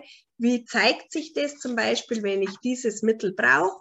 Beim Apis, das ist jetzt ein, ist die Honigbiene, ein, ein Mittel für das klassische Sommerekzem, ein sehr bewährtes Mittel, alles was auch mit allergischen Reaktionen und Juckreiz zu tun hat. Und sehr deutlich ist hier eine Besserung zum Beispiel durch kühle Anwendungen. Also auch das sind oft mal ganz ausschlaggebende ähm, Punkte für die Mittelwahl. Wenn ich jetzt hier auch mal das Arsenicum-Album rausgreife, ähm, da haben wir zum Beispiel immer eine Verschlimmerung nachts. Die Pferde sind sehr unruhig durch diesen enormen Juckreiz. Die sind manchmal schon fast hysterisch. Also da habe ich auch zum Beispiel mal einen Isländer gehabt, der hat so ein Ekzem gehabt im Schulterbereich und im, in der Sattelgurtlage, hat der so hinterbissen, das waren genau die Stellen, wo das so schön hingekommen ist zum Beißen. Und da hat man wirklich aufpassen müssen, weil der war so in seiner Hysterie gefesselt, dass der gar nicht mehr gemerkt hat, wo der überall reinbeißt. Oder das äh, Caladium zum Beispiel, das passt sehr gut für Pferde, die ein reines Mücken- und Fliegenmagnet sind. Manche, die ziehen ja förmlich alles an Insekten an. Ja, oder Cardiospermum zum Beispiel, wenn das so kursiv geschrieben ist. Kursiv heißt immer, das ist eine Nosode. Wenn das so in der Schriftform wie hier drüber ist, dann ist es ein homöopathisches Einzelmittel. Auch diese ähm, Unterscheidung, das würde jetzt für heute den Rahmen sprengen, aber nur damit ihr wisst, alles, was kursiv geschrieben ist, das sind nur, nur Soden. Kann man aber dann auch vorne nochmal die Unterscheidung nachlesen. Und das ist zum Beispiel sehr bewährt im Einsatz, gerade bei Isländern und bei Ponys, die wo ähm, dieses Sommerekzem einfach auch haben und kann sehr, sehr gut mit einem der anderen Mittel im Wechsel verabreicht werden. Also so Nosoden sind immer auch in Wechselgaben sehr verträglich, also die haben nicht viel Wechselwirkungen. Was haben wir noch, was ich vielleicht noch mal rausgreifen möchte? Bei dem Formica, Formica rufa, ist auch wieder eine Besserung durch die kalten Waschungen. Äh, hier haben wir ein Mittelgraphit, das passt sehr gut im chronischen Stadium oder auch konstitutionell wieder für äh, schwerere Rassen. Histaminum ist wieder eine Nosode. Da ist sehr typisch zum Beispiel auch der starke Juckreiz und auch dieses vermehrte intensive Kopfschütteln mit dabei. Ledum äh, zählt sicherlich auch zu den Hauptmitteln, wenn der Insektendruck so groß ist. Und da kann man zum Beispiel bei Ekzema geplagten Pferden auch hergehen und kann während der Weidesaison prophylaktisch, das möchte ich in Anführungszeichen setzen, weil reine Prophylaxe ist immer etwas schwierig mit homöopathischen Mitteln. Aber die Pferde, die schon geplagt sind mit Sommerekzem oder sehr anfällig sind, die, oder wenn ich schon merke, die ziehen die Mücken und Insekten sehr stark an, dann kann man während der Weidesaison einfach einmal monatlich ein Ledum in der C30 verabreichen und das Milieu verändert sich. Das heißt, die, die ziehen die Insekten, die Mücken, die fliegen nimmer direkt an wie ein Magnet. Das wird von Monat zu Monat besser und von Jahr zu Jahr immer weniger. Ja, dann das Natrium muriaticum das ist auf alle Fälle ein Mittel, das man ganz in den Vordergrund rücken muss, wenn die Psyche auch mit der Rolle spielt. Dann haben wir nur das Psorinum, das möchte ich auch nochmal rausgreifen, das ist auch nochmal eine Nosode. Und gerade bei dem Sommerekzem hat sie in der Erstmittelwahl dieses Psorinum im Wechsel mit Sulfur sehr bewährt. Sulfur ist ein großes Entgiftungsreaktionsmittel. Entgiftung passiert über die Haut und über die Hufe und darum ist es da einmal ein ganz ein gutes Erstmittel und eben im Wechsel bewährt mit Psorinum. Ja, das wäre nun mal so der Auszug zu den Mitteln. Und dann haben wir nochmal als letztes nur ein Hinweis, äh, Möglichkeiten der Zufütterung. Was kann man denn da noch machen? Ähm, wie gesagt, die Fütterung kehrt nochmal als ganz eigener Komplex angesehen. Äh, Klinotomen, das heißt alles, was Zeolite, Zeolite, Gesteinsmehle, ähm, nehme ich da ganz gern her, weil das auch bei der Übersäuerung ganz gut ist ähm, entgegenzuwirken, weil das bei toxischen Belastungen bindend wirkt, weil das die Zelle harmonisiert und wieder aktiviert im ganzen Zellstoffwechsel. Also Gesteinsmehle setze ich hier auch gern ein und immer großer Fan bin ich von dem Klinotomen, auch wieder erhältlich über die Firma Naturstall. Dann äh, Schwefel, organische Schwefelverbindungen, MSM oder auch mal Fermentgetreide, ähm, der Apfelessig, das ist was, das kann ich bei jedem Pferd zufüttern, da brauche ich nicht aufpassen, ob irgendwie stoffwechseltechnisch noch was ist. Ähm, bei, beim Schwefel, das kann ich auch immer machen. Fermentgetreide muss man wieder ein bisschen aufpassen, wenn man ein KPU oder EMS-Pferd hat. Auch Öle, Schwarzkümmelöl ist wunderbar, aber nicht alle Pferde vertragen Öl in der Fütterung. Also ist auch was, wo man einfach dann ein bisschen aufpassen muss. Dann sind nochmal ein paar Kräuter gelistet, die alle einen guten Bezug hätten zum Sommerekzem. Aber bitte eben drauf denken, bei den Auslösern war auch die Allergie genannt und allergische Reaktionen kann es natürlich auch auf Kräuter geben. Und so ist der Aufbau des Buches. Das heißt, es geht jedes Thema in dieser Art und Weise durch. Immer so ein bisschen das Allgemeine, ganz viel Wert lege auf die Ursachenforschung, auf die Diagnostik und dann die unterschiedlichen Behandlungsvorschläge. Und was ich euch zum Schluss noch zeigen möchte, geht da noch schnell. Hoppala. Darf ich eine Frage stellen? Ja, gleich. Ich möchte gerade das noch schnell zeigen. Äh, ich habe hinten ein ganz umfangreiches Stichwortverzeichnis drin. Ähm, das heißt, ihr könnt einmal, wenn ihr vorne im Inhaltsverzeichnis das nicht findet, was ihr sucht, dann schaut hinten im Stichwortverzeichnis, da ist das auch gelistet. Und es sind ja manche Sachen, die sind auf mehreren Seiten erwähnt. Und die fett gedruckte Seite ist immer die Hauptseite. Und dieses Stichwortverzeichnis, das zieht sich auch über viele, viele Seiten hinweg, weil ich es einfach ganz wichtig finde, dass man da schnell einmal was nachschlagen kann und schnell auf hoffentlich die richtige Seite stößt. Und auch das Glossar habe ich noch mit reingenommen. Manchmal kriegt man ja auch vom Tierarzt irgendein Fremdwort herkaut und ich war bemüht, vorne im Buch wenig mit Fremdwörtern zu arbeiten, sondern mit der Umgangssprache, mit der äh, gängigen Bezeichnung. Es soll ja ein Buch für den Laien genauso wie für den Therapeuten oder den Fachmann sein. Kathi, bitte. Ja, ich habe jetzt tatsächlich schon wieder vier Fragen. Ja. ähm, Christine und Sabrina äh, haben eigentlich eine, eine, eine, ähnliche Frage. Christine möchte gerne wissen, gibt es das Buch für Therapeuten vergünstigt? Beziehungsweise Sabrina möchte wissen, bei Sammelbestellungen vergünstigt? Mhm.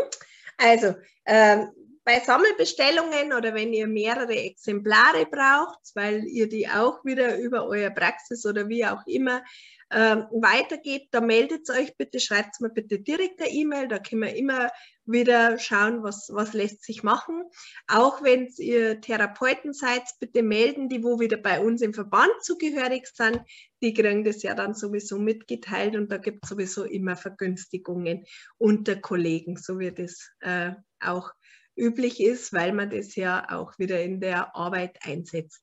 Aber ansonsten, wie gesagt, wenn ihr mehreres braucht oder es gibt ja dann, ich stelle euch jetzt auch das Plakat dann noch vor für die Konstitution und dieses Dokumentationsbuch, auch wenn man im Set was kauft, wird sowieso günstiger. Genau.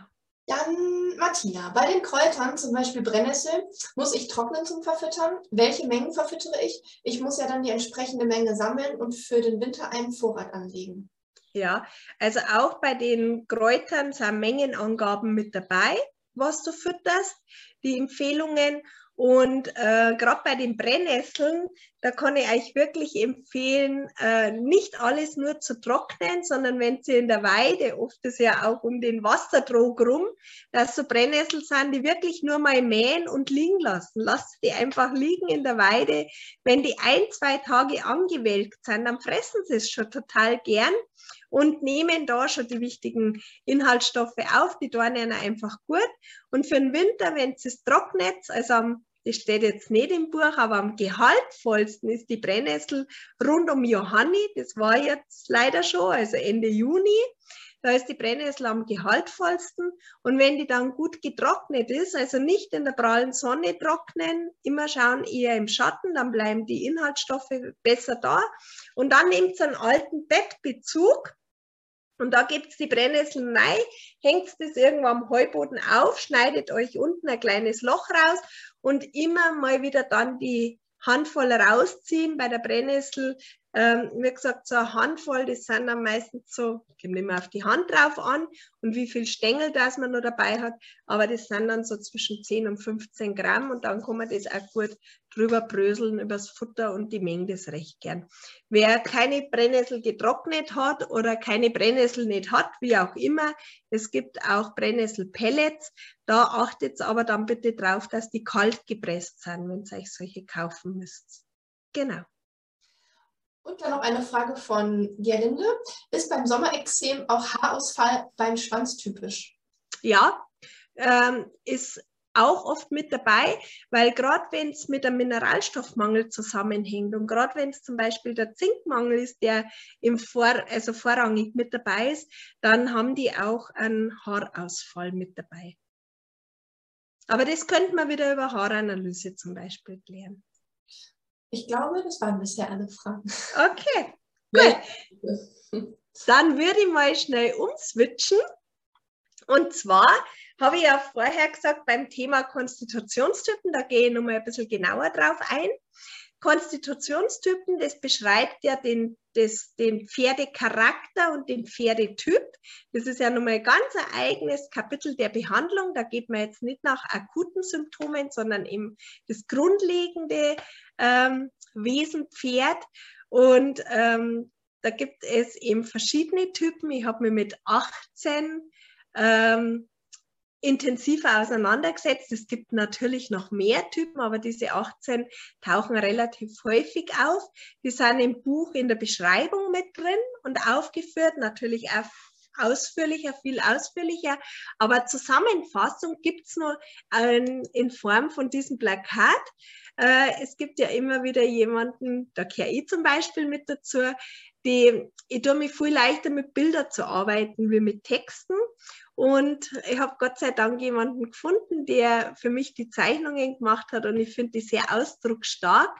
Und da sind die einzelnen Typen ähm, eben nochmal auf diese Art und Weise dargestellt. Wenn wir jetzt zum Beispiel mal dieses Belladonna-Pferd nehmen, Belladonna ähm, ist generell ein sehr schönes Pferd in der Erscheinung, sieht man da schon, gell? aber zornig bei vermeintlicher Bedrohung, baut wenig Beziehung zum Menschen auf zum Besitzer, zur Reitbeteiligung, hat wenig Ausdauer und Stuten haben kein großes Interesse am Hengst. Äh, und dann haben wir hier nochmal eine Kurzbeschreibung. Belladonna, das sind vollblütige, rundliche, kompakte Pferde, neigen zum Fettansatz, äh, nervös und temperamentvoll im Wesen mit überempfindlichen Sinnen, können sie bei Bedrohung zornig werden, ausschlagen oder beißen. Es fehlt meist die Ausdauer bei der Bewegung, aber auch beim Lernen. Sie sind introvertiert, wollen kaum Beziehung, brauchen aber die Herde. Alle Handlungen bei diesen Pferden sollten mit äußerster Vorsicht geschehen und gemacht werden. Das ist einfach die Zusammenfassung der Konstitutionstyp Belladonna. Ich muss schnell schauen, im, im Skript, der umfasst vermutlich vier bis fünf Seiten. Aber ich sage es euch jetzt einfach gleich nochmal. Ähm, da haben wir Belladonna. Äh, Belladonna geht los auf der Seite 670 und geht bis Seite 674, also vier Seiten. Und das, was in vier Seiten Typbeschreibung ist, das findet man hier in dem Plakat einfach nochmal in einer kurzen Zusammenfassung. Also auch das ist möglich. Wer sagt, ich will mehr mit der Konstitution mich beschäftigen, ich habe einen schönen Platz bei mir im Büro, bei mir im Stall oder man tut sie mit äh, verschiedenen Leuten im Stall zusammen und man sagt, das macht man, äh, so ein Plakat besorgen wir uns und hängen es uns im Stall auf.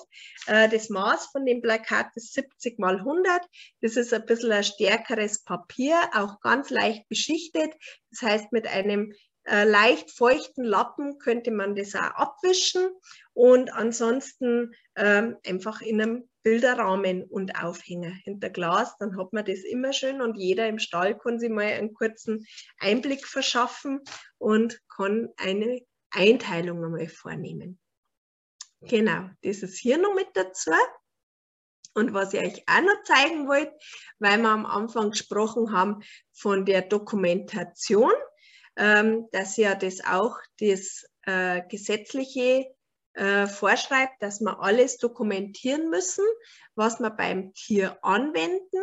Und da ist mir so in den Sinn gekommen, wenn man das schon dokumentiert, dann hätte ich gern ein, ein festes Ringbuch, wo alles drinsteht, was das Pferd betrifft. Und da möchte ich euch auch schon einen kurzen Einblick in dieses Ringbuch gewähren. Also äh, den Namen des Pferdes, das Alter, die Rasse ist eingetragen als Schlachtpferd, ja oder nein. Und ein Eigentümer, dann habe ich die wichtigsten Angaben schon einfach mal vorne mit dabei. Das ist nun mal so das Inhaltsverzeichnis. Das heißt, ich habe wichtige Kontaktdaten, Fütterungshinweise, dann nochmal Anwendung oder die, die wichtigen Daten zur Anwendung der Homöopathie, nochmal die rechtlichen Grundlagen, dann wie können Reaktionen auftreten bei homöopathischen Mitteln, auch hier nochmal die Normalwerte ähm, und so weiter. Und dann auch nochmal das Körpergewicht, die ganzheitlichen Behandlungen, Tierarztbehandlungen, Parasiten, Impfungen, Hufschmied, Zahnbehandlungen, Äh, natürlich muss zum Beispiel die Impfung im Equidenpass eingetragen sein. Aber ich habe ja dann nicht immer auch den Equidenpass zur Hand. Aber dieses Gesundheitsbuch kann ich im Stall einfach liegen haben und dann habe ich sofort einen Überblick. Und das will ich euch hier nochmal zeigen. Also wichtige Kontaktdaten nochmal, Pferdebesitzer, Reitbeteiligung, Tierheilpraktiker, Tierarzt, Schmied, Physio, Zahnarzt und so weiter. Ähm, dann Fütterungshinweise, dass ich mal ein Vermerk mache. Was hat das Pferd gekriegt? Wie hat es auf irgendwas reagiert?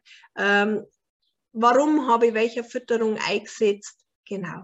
Dann nochmal das ganze Rechtliche und die Verabreichung. Ähm, dann nochmal mit angesprochen, dann nochmal die Normalwerte, so wie wir es auch im Buch drin haben, nochmal die er Errechnungsmöglichkeiten des Gewichtes.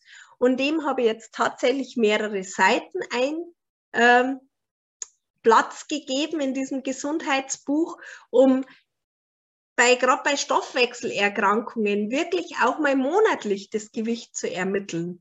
Ja, dann braucht man da schon mal ganz schön Platz. Dann, was habe ich homöopathisch behandelt oder alternativ? Einfach nur das Datum, warum habe ich behandelt, mit welchem Mittel, wie oft habe ich es verabreicht und später nochmal schauen, hat es dem geholfen oder nicht. Und wenn es geholfen hat, dann mache ich einfach ein Häkchen rein.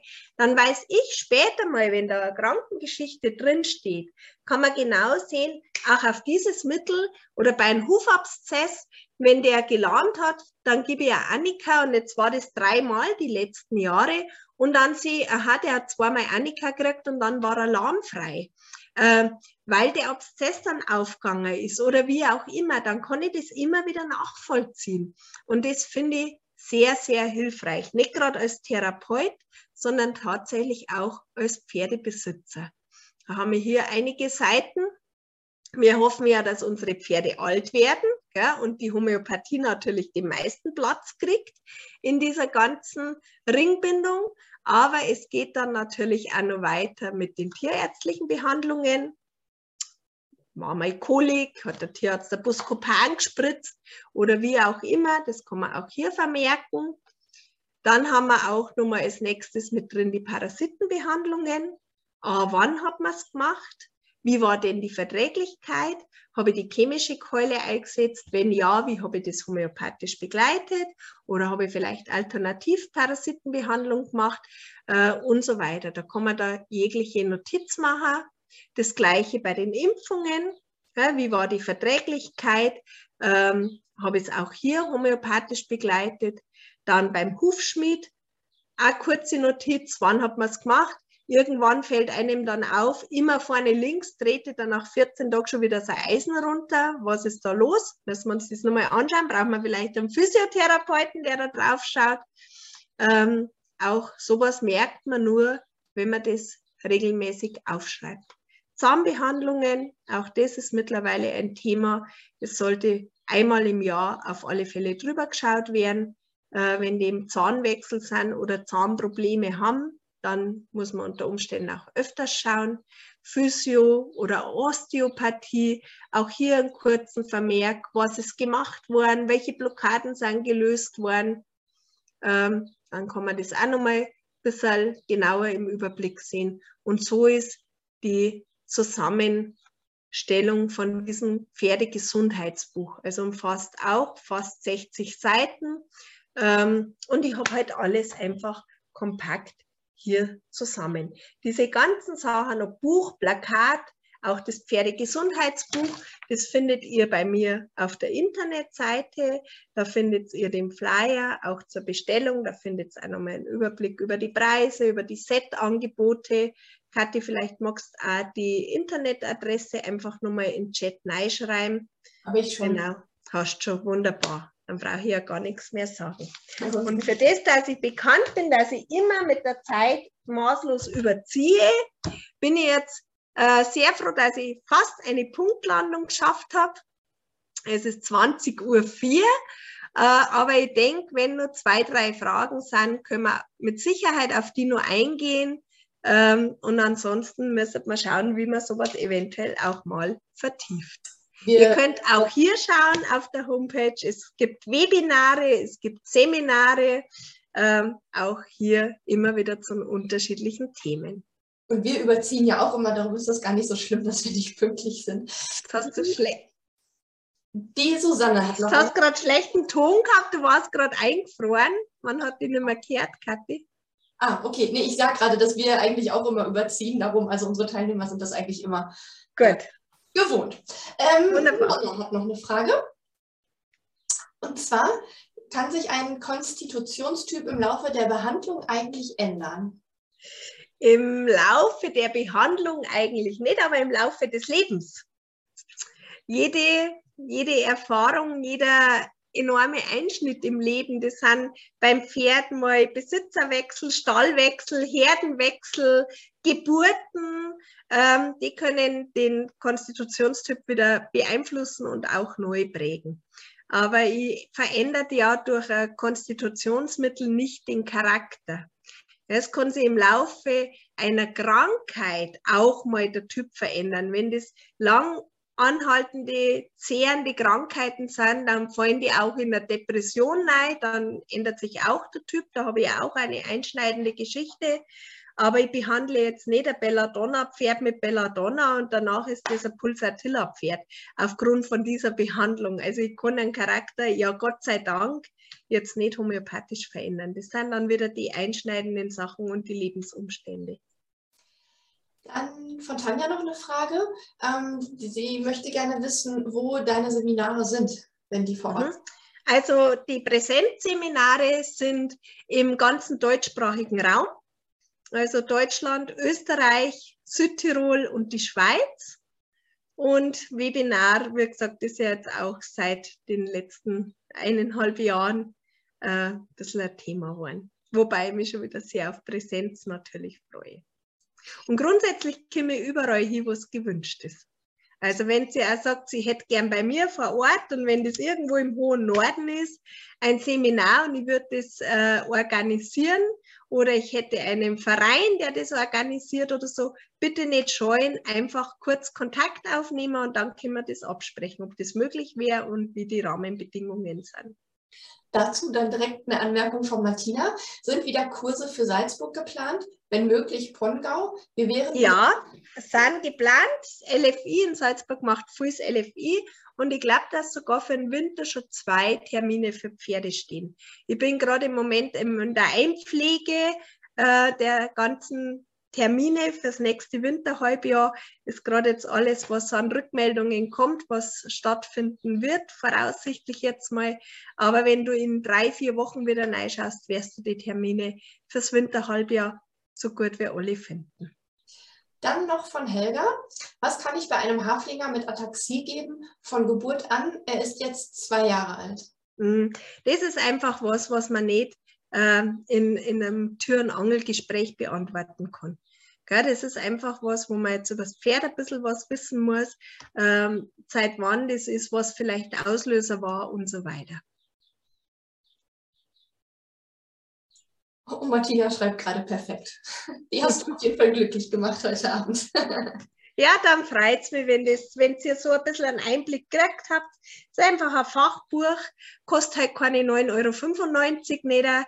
Ähm, das ist einfach was, wo man sagt, da steckt viel Wissen drin. Und äh, Druckkosten werden auch, äh, sind enorm in die Höhe geschnalzt. Ähm, und dann ist natürlich gut, wenn man sich vorher ein bisschen einen Einblick verschaffen kann. Naja, ich glaube, bei Martina ging es jetzt um die Seminare vor Ort. okay, gut. Passt. Auch schön. Okay, aber ansonsten sehe ich jetzt hier keine weiteren Fragen. Ähm, wenn ihr noch Fragen habt, auch im Nachgang, äh, die Internetseite von Gela und auch die Kontaktdaten hatte ich euch in den Chat geschrieben und zur Not schickt mir einfach eure Fragen. Ich leite die dann ähm, weiter. Das ist überhaupt gar kein Problem. Genau, wunderbar. Genauso machen wir es. Und dann bedanke ich mich für eure Zeit heute und äh, vor allem bei dem Wetter, dass ihr euch die Zeit genommen habt. Und Kathi, bei dir nochmal besten Dank für die Organisation. Immer Dann wünsche ich euch alle noch einen schönen Abend. Auch von mir, schönen Abend. Tschüss. Danke. Ja, servus. Okay, tschüss. Tschüss, danke. Tschüss.